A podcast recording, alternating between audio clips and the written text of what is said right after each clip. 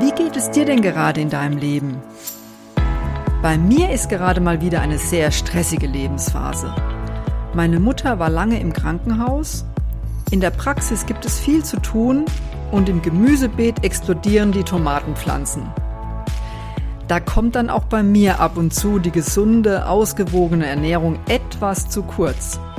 Und ich ertappe mich dabei, wie ich beim Einkaufen zu meiner Lieblingsschokolade oder abends auf dem Sofa zur Chipstüte greife.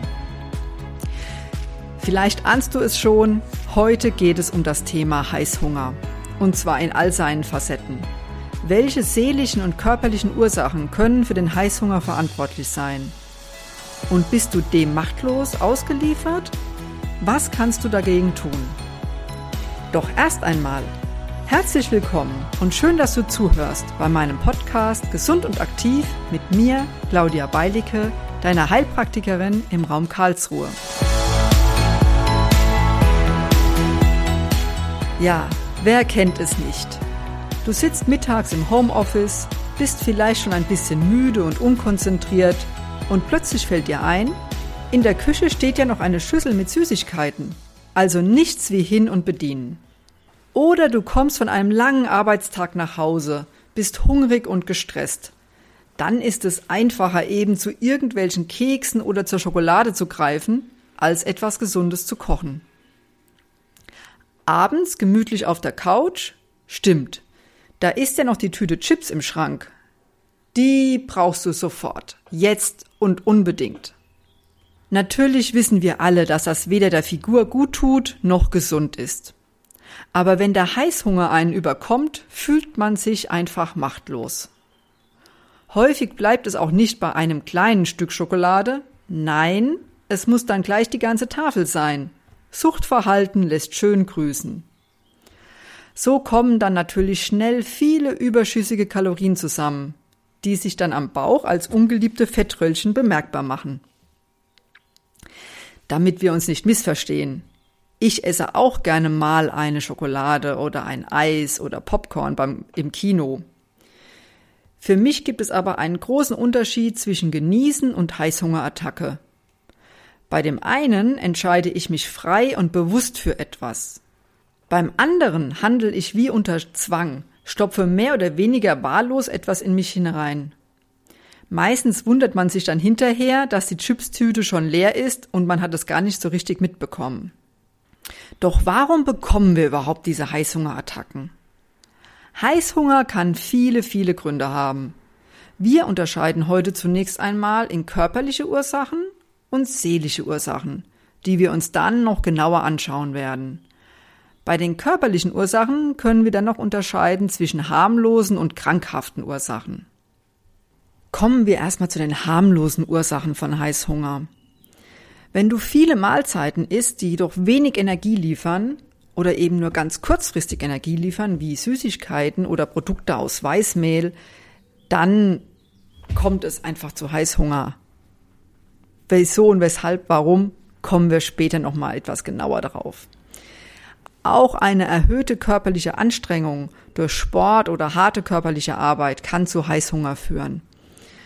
Oder auch eine erhöhte geistige Anstrengung. Wenn du zum Beispiel stundenlang sehr konzentriert arbeitest, dann braucht dein Körper einfach mehr Energie. Oder auch Schlafmangel führt zu Heißhunger. Das sind so die harmlosen Ursachen, die sich auch relativ leicht erklären lassen und auch relativ leicht abstellen lassen. Neben den gerade genannten ungefährlichen Gründen für Heißhunger kann dieser aber auch ein gefährliches Signal für Stoffwechselerkrankungen oder auch hormonelle Fehlregulationen sein. Dazu gehören beispielsweise Diabetes mellitus oder eine Überfunktion der Schilddrüse, Erkrankungen der Leber oder auch andere Stoffwechselerkrankungen, bei denen die Botenstoffe für das Sättigungsgefühl gestört sind, wie beispielsweise bei Fettleibigkeit. Diese Krankheiten kann man unter anderem durch eine Blutuntersuchung entdecken. Du weißt ja, ich bin ein großer Fan von Laborwerten und biete diese auch in meiner Praxis an. Dann gibt es auch noch die seelischen Ursachen für Heißhunger. Ganz vorne dabei ist das Belohnungssystem. Unsere Psyche kann die Aufnahme von Nahrung und insbesondere von Süßigkeiten als Belohnung begreifen. Das Belohnungszentrum im Hirn wird dadurch aktiviert und ein wohliges Empfinden ausgelöst. Die Ursache dafür ist ein ganz besonderer Stoff, der zum Beispiel in Schokolade bzw. in Kakao enthalten ist. Die Aminosäure L-Tryptophan. Sie ist der Ausgangsstoff des Glückshormons Serotonin, das bei dir für gute Laune sorgt und stressige Momente verschwinden lässt. Kein Wunder also, dass wir dieses angenehme Gefühl immer wieder verspüren wollen, oder? Das Problem dabei ist aber leider, wenn Körper und Geist sich an die energieliefernde Freude gewöhnen, verlangen sie immer wieder danach. Ist dann das Objekt der Begierde nicht verfügbar, entsteht ein heißhungriges Gefühl auf Süßes, das befriedigt werden möchte. Ein zweiter seelischer Grund ist, deine Bedürfnisse werden nicht erfüllt. Vielleicht hast du meine letzten Podcast-Folgen angehört, in denen es um Bedürfnisse ging. Wenn deine eigentlichen Bedürfnisse nach Nähe, Zärtlichkeit, Anerkennung nicht erfüllt werden, kann das zu Heißhungerattacken führen. Du versuchst dann mit Schokolade oder Gummibärchen diese Bedürfnisse zu ersetzen. Auf Dauer meistens nicht besonders erfolgreich. Es fühlt sich dann trotz allem irgendwie so leer an. Der dritte Grund steht in Verbindung auch mit diesen Bedürfnissen. Du hast zu wenig Ekstase in deinem Leben. Vielleicht hast du schon mal den Spruch gehört, Essen ist der Sex des Alters.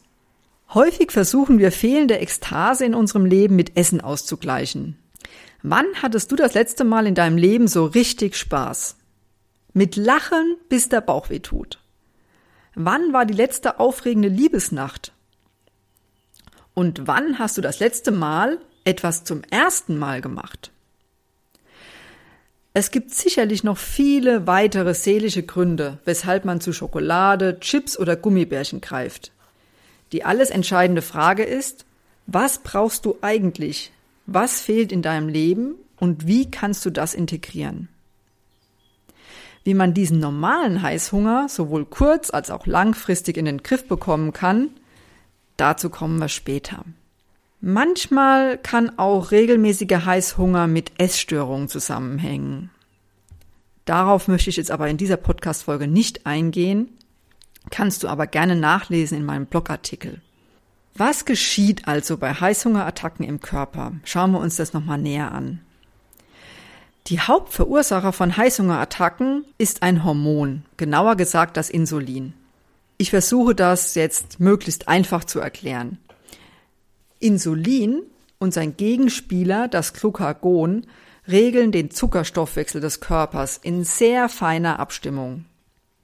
Aus der Nahrung werden Kohlenhydrate zu Glucose aufgeschlossen und ins Blut aufgenommen. Unmittelbar nach der Nahrungsaufnahme schießt deshalb der Blutzuckerspiegel in die Höhe. Und ein hoher Blutzuckerspiegel führt wiederum zu einer verstärkten Freisetzung von Insulin aus der Bauchspeicheldrüse. Insulin ist der einzige Stoff im Körper, der quasi wie ein Schlüssel die Muskel- und Fettzellen für Glucose öffnen kann. Damit kann dann die Glucose aus dem Blut in die Zellen aufgenommen werden und damit auch die Energie.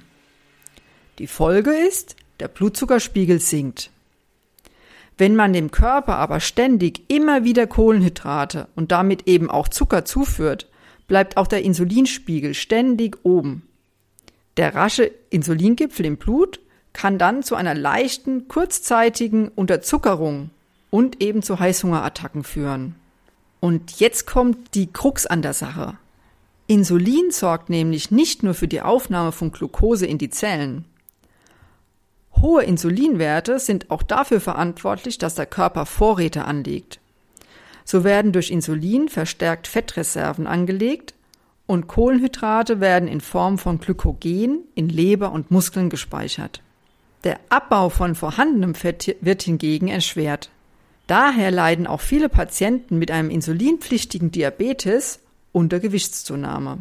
Wenn der Blutzuckerspiegel niedrig ist, wird die Ausschüttung von Insulin gebremst die Ausschüttung von Glucagon gesteigert, wodurch der Körper wieder auf die Reserven zurückgreifen kann.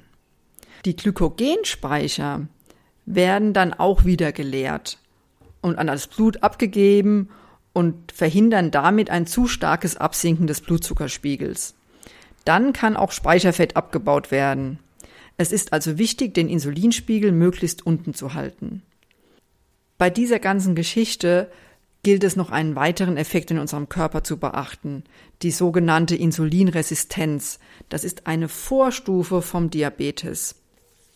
Das erkläre ich euch nochmal in einer anderen Podcast-Folge, weil das so ein wichtiges Thema ist in unserer Gesundheit und so eine große Auswirkung hat auf unsere Gesundheit.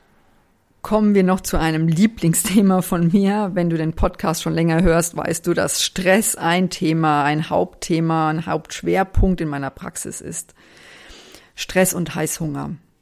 Es gibt nicht nur das Glucagon als Gegenspieler zum Insulin, sondern auch noch das Cortisol, unser Stress- oder Aktivitätshormon, bildet auch einen Gegenpart zum Insulin. Einfach gesagt, Insulin senkt den Blutzuckerspiegel und Glucagon und Cortisol erhöhen den Blutzuckerspiegel.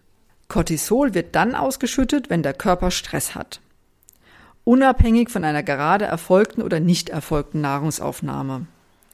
Heißt, auch bzw. gerade dann, wenn du nichts gegessen hast und dich in einer Stresssituation befindest, schüttet der Körper Cortisol aus und der Blutzuckerspiegel steigt rapide an. Du hast dann Energie zur Verfügung, aber genauso rapide fällt der Blutzuckerspiegel dann auch wieder ab. Wenn du sehr gestresst bist, dann ist dein Cortisolspiegel und damit auch der Blutzucker sehr hoch. Ich bringe dann gerne ein Beispiel aus der Steinzeit. Stell dir vor, du bist ein Höhlenmensch und plötzlich steht ein Säbelzahntiger vor dir. Natürlich bedeutet das Lebensgefahr und somit absoluten Stress. Und selbstverständlich ist es in einer so extremen Stresssituation sinnvoll, dass dein Cortisolspiegel in die Höhe schnellt. Schließlich brauchst du jeglich verfügbare Energie zur Flucht oder zum Kampf. Der Körper produziert selbst Blutzucker, der Blutzuckerspiegel steigt rapide an, die Leber stellt auch noch Energie zur Verfügung. Insulin wird produziert, damit du eben wegrennen oder kämpfen kannst. Glücklicherweise haben wir in der heutigen Zeit keine Säbelzahntiger mehr und befinden uns selten in echter Lebensgefahr. Unser größtes Problem ist hingegen der Dauerstress, der gar nicht mehr weniger wird oder abfällt die ständige Erreichbarkeit per Handy oder E-Mails. Ich glaube, ich kenne keinen, der nicht von seiner Arbeit irgendwie gestresst ist, egal wie viel Spaß sie ihm macht. Dazu kommt, so paradox es sich anhört, noch ein gewisser Freizeitstress. Und klar, momentan kommt auch noch die ganze Corona-Situation dazu, was uns alle ebenfalls extrem unter Stress setzt, egal wie wir mit diesem Thema umgehen und wie wir zu diesem Thema eingestellt sind. Lange Rede, kurzer Sinn. Wir haben einen sehr, sehr hohen Stresslevel in unserem Leben. Zusammengefasst können wir sagen, wir haben Stress, der Cortisolspiegel steigt, dadurch steigt auch der Blutzuckerspiegel und fällt dann eben auch wieder ab mit dem Insulinspiegel. Das macht dann wieder Heißhunger, weil unser Körper Energie zur Verfügung haben will. Und dann kommt der Griff zu den schnellen, einfachen Kohlenhydraten. Ein weiterer Grund für Heißhunger können Nährstoffmängel sein. Dein Körper versucht dir durch diesen Heißhungerattacken quasi zu sagen, ihm fehlen gewisse Nährstoffe. Und das ist gerade dann der Fall, wenn du immer wieder auf ganz bestimmte Lebensmittel Heißhunger hast. Das lohnt sich wirklich genau mal zu beobachten und auch zu überlegen, was könnte denn bei dir fehlen. Wenn du zum Beispiel viel Stress hast, oder auch dich körperlich sehr betätigst mit Sport oder körperlicher Arbeit oder auch eben mit ähm, konzentriertem Arbeiten, braucht dein Körper deutlich mehr Vitamine, Mineralien und Spurenelemente. Und wenn das in deiner Nahrung fehlt, dann schreit dein Körper quasi danach. Dummerweise greifen wir in einer solchen Situation jedoch meist nicht zu den dringend benötigten Nährstoffen, sondern fälschlicherweise zu Schokolade, Chips oder irgendwas anderem, was der Körper eigentlich weder braucht noch will. Wir verstehen also einfach nicht richtig, was unser Körper sagen will. Wir fehlinterpretieren das. Leider stellt sich bei meinen Patienten immer häufiger ein Mangel an bestimmten Nährstoffen heraus. B-Vitamine, allen voran B6 und B12, Eisen, Magnesium, Jod, Vitamin D, Vitamin C, um nur einige zu nennen. Vermutlich liegt das zum einen an dem erhöhten Bedarf aufgrund unserer Lebensumstände, Zum anderen enthalten unsere industriell hergestellten Nahrungsmittel einen geringeren Gehalt an Nährstoffen als die Lebensmittel von vor 80 Jahren. Was ich auch immer wieder an mir selbst feststelle, stressige Zeiten und ungesünderes Essen kommen häufig zusammen. Einfach aufgrund von scheinbarem Zeitmangel greife ich dann auch mal zur Schokolade. Deshalb bin ich froh, dass ich dann zum Beispiel mit einem guten Nährstoffpräparat wie Lavita das Schlimmste abfangen kann. Ich kann dann quasi zusehen, wie mein Verlangen nach Süßigkeiten weniger wird, wenn ich gut mit allem versorgt bin. In meinem Blogartikel findest du auch eine Übersicht, welche Nahrungsmittel auf welchen Nährstoffmangel hinweisen. Total interessant und spannend. Ich verlinke es dir unterhalb der Podcast-Folge. Und ich kann natürlich nur dazu raten, mit einer Blutuntersuchung abzuklären, ob vielleicht ein Nährstoffmangel vorliegt oder eben andere Stoffwechselerkrankungen, Stress. Gibt da ganz, ganz tolle Untersuchungsmethoden. Die werde ich dir in einer der nächsten Podcast-Folgen auch mal vorstellen. Finde ich einfach total spannend, was man aus diesen Laborwerten auch rauslesen kann. Und du weißt ja wahrscheinlich schon, dass ich meine Podcast-Folgen lieber kürzer halte. Deshalb unterbreche ich an dieser Stelle dieses Thema Heißhunger. Wir haben so die Ursachen abgehandelt. Nächste Woche geht es dann in, um die fünf besten Erste-Hilfe-Tipps von mir und was du langfristig gegen die Heißhungerattacken tun kannst. Und vielleicht magst du die kommende Woche dazu nutzen, dich zu beobachten, was du wirklich brauchst, um dich richtig gut zu fühlen und mit welchen Methoden du mehr Ekstase in dein Leben holen kannst. Aber dazu mehr in der nächsten Podcast-Folge. In diesem Sinne wünsche ich dir eine wunderbare Woche. Deine Claudia Beilicke.